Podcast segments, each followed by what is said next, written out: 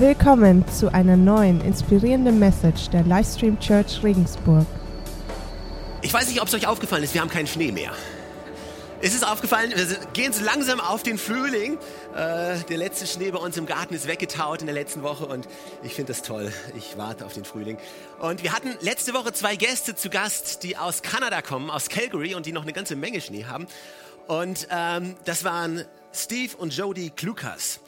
Die haben uns angeschrieben äh, aus Kanada und zwar nicht erst letzte Woche, sondern 2014 und hatten uns eine E-Mail geschickt, haben gesagt, hey, ist ja cool, wir haben euch äh, bei Facebook und über die Webseite kennengelernt und wir beten für eure Church und wir würden gerne euch besuchen, wir würden gerne kommen und mal in der Church dienen. Und ähm, wir haben die E-Mail gelesen im Leitungsteam und haben gedacht, okay, wir haben gerade angefangen mit der Church und jetzt gleich Leute irgendwie als Volunteer irgendwie einzusetzen und äh, haben gesagt, okay, wir müssen denen antworten.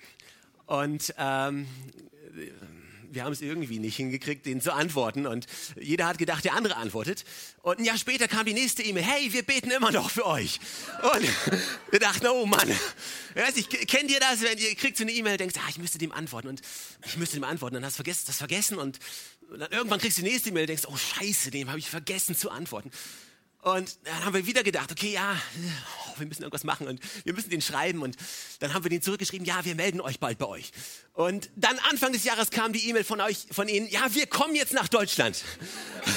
Und wir dachten, oh, oh, okay, okay, wir machen einen Termin mit ihnen aus. Und sie waren letzte Woche im Gottesdienst und es hat ihnen super gefallen. Wir haben uns am Abend mit den beiden getroffen, äh, super nette Family. Und ähm, sie wollen demnächst wiederkommen und sind uns nicht böse. Und aber wisst ihr, so ist es manchmal im Leben. Die Zeit, die, die läuft einfach davon und äh, manchmal sehen wir gar nicht, wie schnell das geht. Und ich möchte heute über Gottes Timing sprechen. Gottes Timing funktioniert ein bisschen anders als unser Timing. Und ich weiß nicht, wer von euch hat eine Uhr am Handgelenk? Ich meine, so eine richtige Uhr, keine Digitaluhr, ja, eine richtige Uhr, so mit Zeigern. Ja, ein paar. Okay, ein paar. Aber die anderen, ihr wisst, wie eine Uhr aussieht. Und wenn du nur richtige Uhr am Handgelenk hast und wenn du sie dir anschaust, dann hat diese Uhr, wenn es eine gute Uhr ist, drei Zeiger. Und du hast einen Zeiger, einen ganz kurzen Zeiger, der die Stunden anzeigt. Und wenn du versuchst, diesen Zeiger zuzugucken, dann scheint sich nicht zu bewegen. Aber ich verspreche dir, der bewegt sich. Also klar, der kleine Zeiger der Uhr bewegt sich, auch wenn wir es manchmal nicht sehen können. Und manchmal, manchmal sind wir ungeduldig. Wir wollen, dass die Zeit endlich schneller vorbeigeht, dass endlich das nächste kommt, dass endlich das, mit dem wir gerade angefangen haben, dass es abgeschlossen ist. Aber Zeit funktioniert so nicht.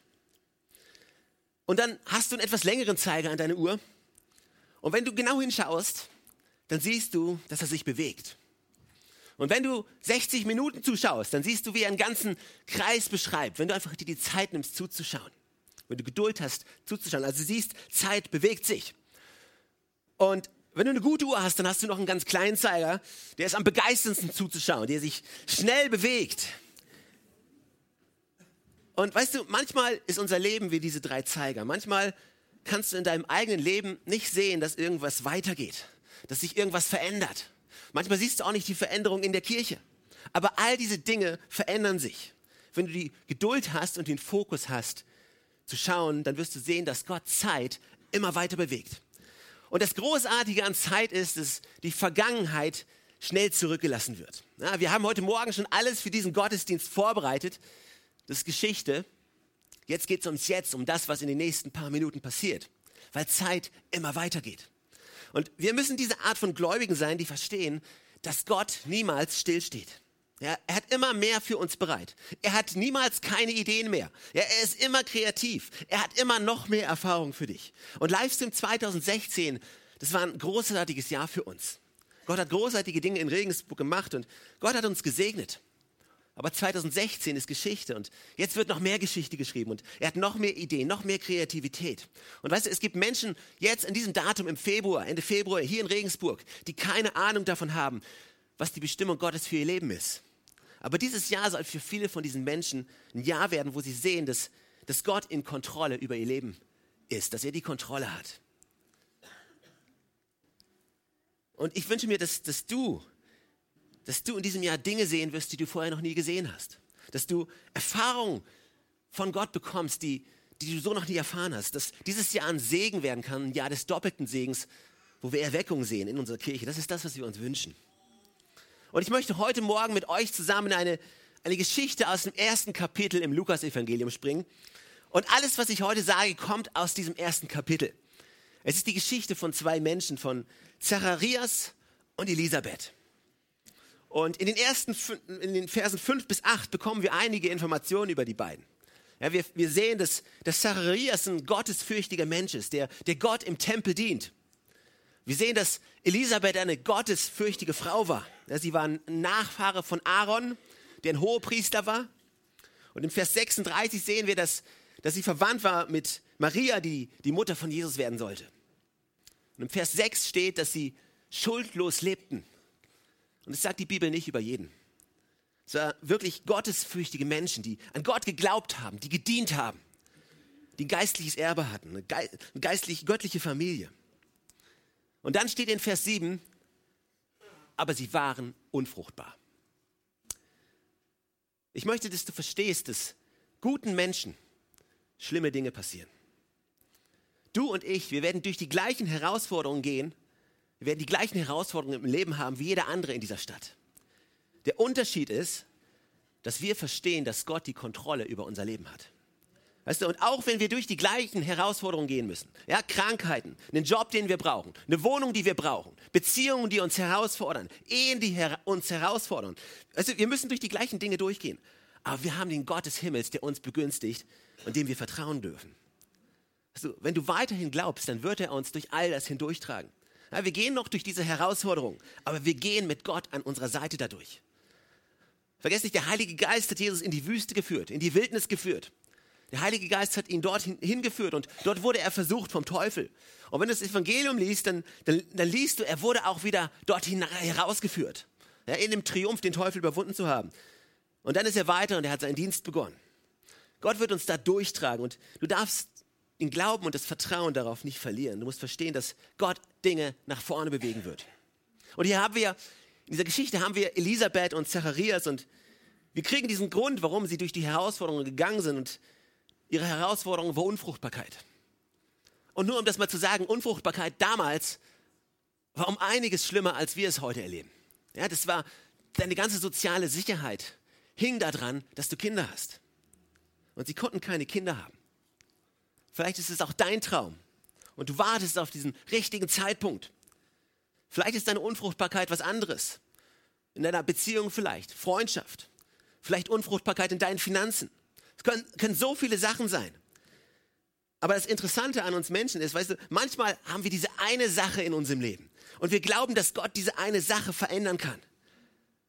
Aber wenn wir nicht aufpassen, dann wird diese eine Sache zur einzigen Sache, die wir überhaupt nur sehen können. Aber weißt du, wenn du dich umschaust, dann, dann kannst du Gottes Gunst in deinem Leben überall sehen.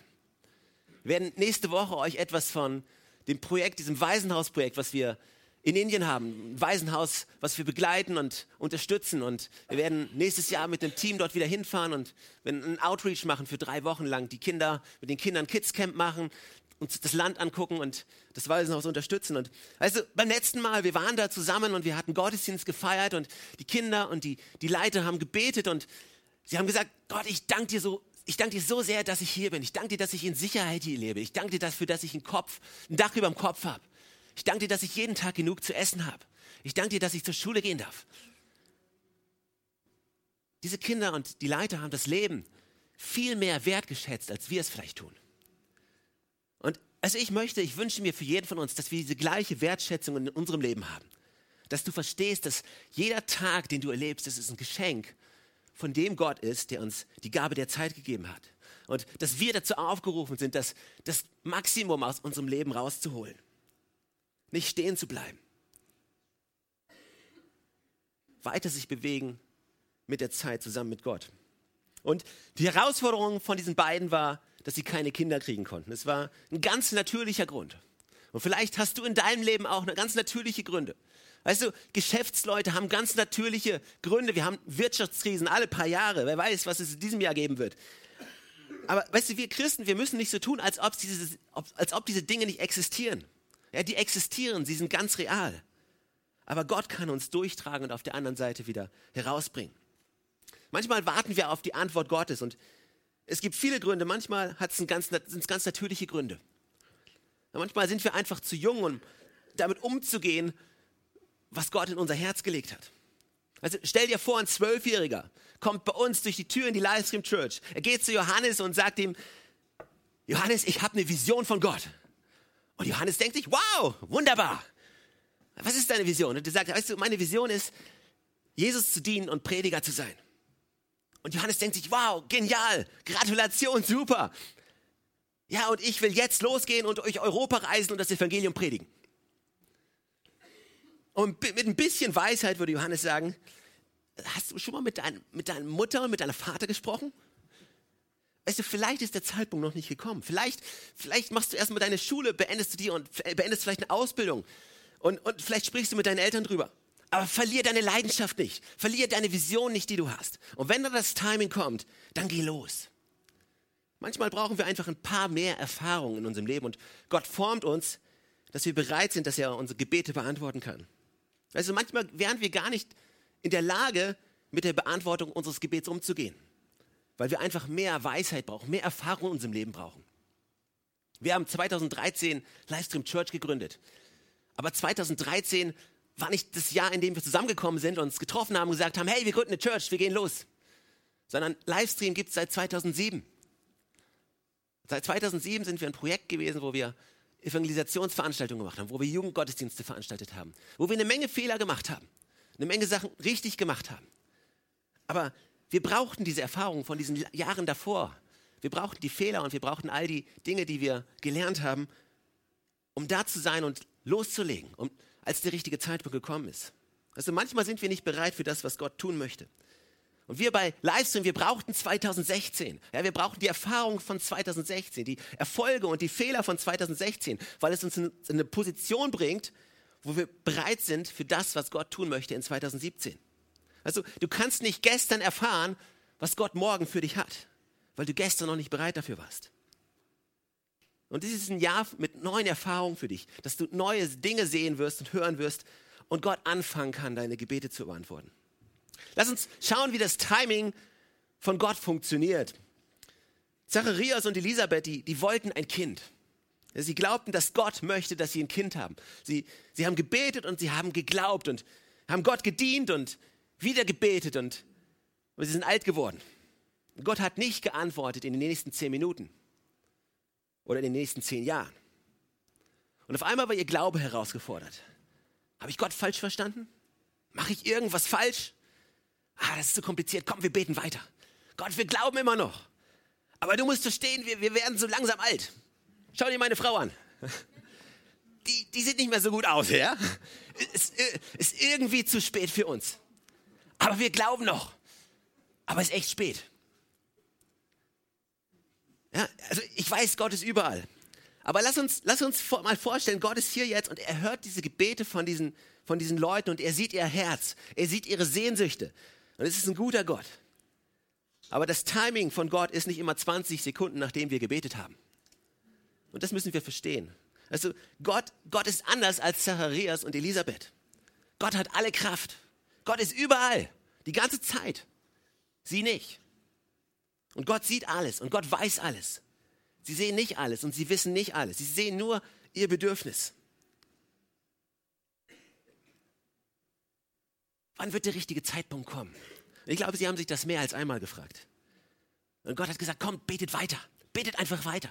Weißt du, denn es gibt noch andere Dinge hier und ich höre die Gebete von über sechs Milliarden Menschen. Ich sehe all die verschiedenen Umstände. Ich kenne all die verschiedenen Situationen. Vertrau mir, dass ich alles zur richtigen Zeit zusammenbringen werde zum richtigen Zeitpunkt. Weil es wird einen richtigen Zeitpunkt geben für euch, wenn alles zusammenpasst mit meinen Plänen. Und weißt du, hier ist das Erstaunliche. Es gab einen Tag, an dem Jesus von Nazareth als Baby in Bethlehem geboren wurde. Es war Gottes Entscheidung. Weißt du, Gott, er hat Adam und Eva gesehen. Er hat ihre Sünde gesehen. Er hat das Volk Israel gesehen, die, wie sie hart versucht haben, Gott irgendwie zufriedenzustellen und immer wieder Fehler gemacht haben, immer wieder auf die Nase gefallen sind. Er hat einmal im Jahr den, den Priester gehört, der ins Heiligtum im Tempel gekommen ist, wo, wo die Gegenwart Gottes war und ein Opfer zu bringen. Und er hat es geopfert und gesagt, Gott, es tut uns so leid und ich bin jetzt schon wieder hier. Es ist die gleiche Geschichte wie letztes Jahr. Aber wir haben so versucht, daran zu arbeiten, aber wir haben schon wieder versagt. Und wir bitten um Vergebung und Gott, es tut uns leid und, äh, und sie haben gehofft, dass, dass Gott ihnen nochmal vergibt. Und dann ist der Vorhang aufgegangen, der Priester ist rausgekommen und sie haben gefeiert. Hey, zum Glück, er hat uns nochmal vergeben. Ist ein guter Gott. Ja, beim nächsten Mal versuchen wir besser zu sein. Dieses Jahr wird besser werden. Und einen Tag später waren sie schon wieder in Sünde. Aber es gab diesen Zeitpunkt, wo, wo Gott gesagt hat, jetzt, ich habe genug. Ich werde jetzt Dinge verändern. Ich werde nicht mehr von den Menschen abhängig sein. Das ist zu viel verlangt. Ich werde es jetzt kontrollieren. Jesus, du musst den Himmel verlassen, du musst runter auf die Erde, du musst das Lamm sein, was geopfert wird. Und es gab diesen Zeitpunkt, wo, wo Jesus Christus in Bethlehem geboren wurde. Am Tag vorher war er noch Sohn Gottes im Himmel. Auf einmal war er Baby in Fleisch und Blut. Es war Gottes Zeitpunkt. Und Gott sieht alles. In, Im Buch Jesaja, im 40. Kapitel, etliche hundert Jahre bevor Jesus geboren wurde, da wurde prophezeit, dass der Messias kommen wird. Und wir wissen, das ist Jesus, aber dort steht, dass jemand vor ihm kommen würde, ein Vorläufer, jemand, der den Weg des Herrn vorbereiten wird. Und wenn du die Bibel kennst, dann weißt du, das ist Johannes der Täufer. Und wer ist Johannes der Täufer? Ist das Baby, was von Zacharias und Elisabeth geboren wurde. Weißt du, wir sehen nur ein Teil. Wir sind abhängig von dieser Uhr. Oh ja, das braucht ganz schön lange. Aber Gott sieht alles. Er ist nicht gezwungen, irgendetwas zu tun. Ihm wird die Zeit niemals ausgehen. Die Zeit ist in seiner Hand. Für Gott ist es niemals zu spät. Ja, du sagst, 120 Jahre ist zu alt? 120 Jahre, kein Problem für Gott. 500 Jahre, kein Problem. Wenn ich sage, du wirst ein Kind haben, dann wirst du ein Kind haben, weil ich bin der Lebensgeber. Und der Tag kam, als Jesus geboren wurde, diese große Bestimmung, die viele, wo viele Leute für gebetet haben. Aber andere Dinge mussten quasi dazu passen. Das heißt, jetzt ist quasi der Zeitpunkt für Zacharias und Elisabeth gekommen, weil, weißt du, Gott, Gottes Timing ist nicht abhängig von dem, was, was du willst. Es ist abhängig von dem, was gut ist für dich und was in die größere Bestimmung Gottes passt. Und Gott möchte Dinge tun. Hier in dieser Kirche möchte er Dinge tun. Und das wird dich beeinflussen. Und das, es wird auch für dich zu deinem Zeitpunkt. Aber ich möchte dir einen Schlüssel zeigen, was tust du, während du auf diesen richtigen Zeitpunkt wartest.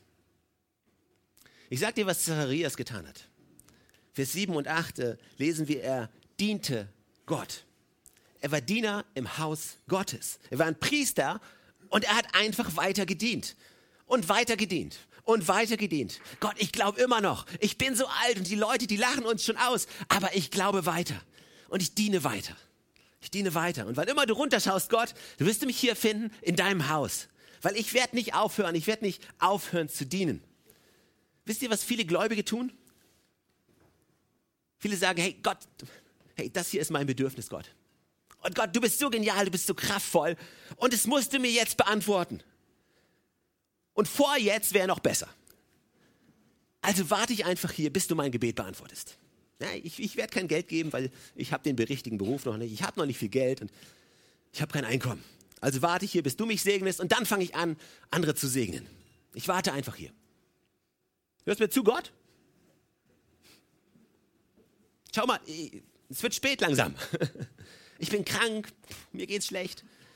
Also ich warte hier einfach, bis du mein Gebet beantwortest ich will heute nicht in die Kirche gehen, ich fühle mich nicht danach, ich bleibe lieber zu Hause und fühle mich schlecht. Ich glaube, ich kann nicht dienen. Dienen, ah, das ist so harte Arbeit, zu viele Verpflichtungen. Und du hast mein Gebet noch nicht beantwortet. Aber wenn du mein Gebet beantworten würdest, dann fange ich an zu dienen. Dann schau, wie ich diene. Ich werde großzügig sein. Ich, ich werde meine Zeit geben. Ich werde Zeuge für dich sein. All das werde ich tun, wenn du mein Gebet beantwortest. Aber weißt du, was Zacharias sagt? Er sagt, Gott, ich warte. Und während ich warte, werde ich dienen. Ich werde dienen, Gott. Ich werde meinem Volk dienen. Ich werde im Haus Gottes dienen. Ich werde alles geben, was ich habe. Ich glaube immer noch. Ich warte immer noch. Und während ich warte, werde ich die Dinge tun, die du möchtest. Ich werde Menschen helfen. Ich werde immer noch geben. Ich werde immer noch dienen. Wisst ihr, lasst uns sicher gehen, dass keiner von uns Zuschauer im Haus Gottes ist. Lasst uns sehen, dass jeder seinen Platz findet. Also es gibt für jeden was zu tun. Jeder kann vielleicht einen Kaffee machen oder den Tee machen. Jeder kann Menschen begrüßen. Jeder kann Menschen helfen, wichtig, sich wichtig zu finden, ihren Platz zu finden. Also du kannst zu Leuten gehen und helfen, Leuten, Leuten, die einsam sind. Kannst du Gesellschaft leisten. Leuten, die nicht weiter wissen, kannst du Hoffnung geben. Also wir sollen, wollen keine Kirche von Zuschauern sein. Wir haben einfach nur eine Kirche und diese eine Kirche dient gemeinsam Gott. Und was immer in deiner Hand ist, das tu. Weißt du, sei du nicht der Grund für Gottes Verzögerung. Du, wenn Gott auf uns schaut und er hört unsere Gebete und er sieht unsere Listen und er sieht unsere Sehnsüchte, er sieht unsere Wünsche und er schaut auf uns und er sieht, hey, wir warten nur. Wir stehen still, machen wenig. Oh, die haben nicht verstanden, wie es funktioniert. Und dann wirst du der Grund für die Verzögerung. Aber wenn er runterschaut und er sieht ein Herz, was ihn liebt, was leidenschaftlich für ihn und für seine Kirche ist, ein großzügiges Herz, was einfach im Haus Gottes dient, was Menschen dient. Ah, die Leute haben es verstanden. Die Kirche hat es verstanden. Und ich sehe, dass mein Volk dient, während es wartet. Und das ist eine Entscheidung, die, die du ganz persönlich für dich treffen kannst. Und ich möchte, dass du einstimmst in dieses Gebet. Weißt du, ich weiß nicht, was deine Sache ist, was deine eine große Sache ist, wo du zu Gott gehst und wo du sagst, Gott, bitte, bitte beantworte mir die Sache. Aber ich möchte dich herausfordern, dass du sagst, dass du versprichst und nicht mir, nicht irgendeinem Leiter, sondern dass du Gott versprichst, dass Gott dich finden wird, wenn du dienst, während du wartest. Amen.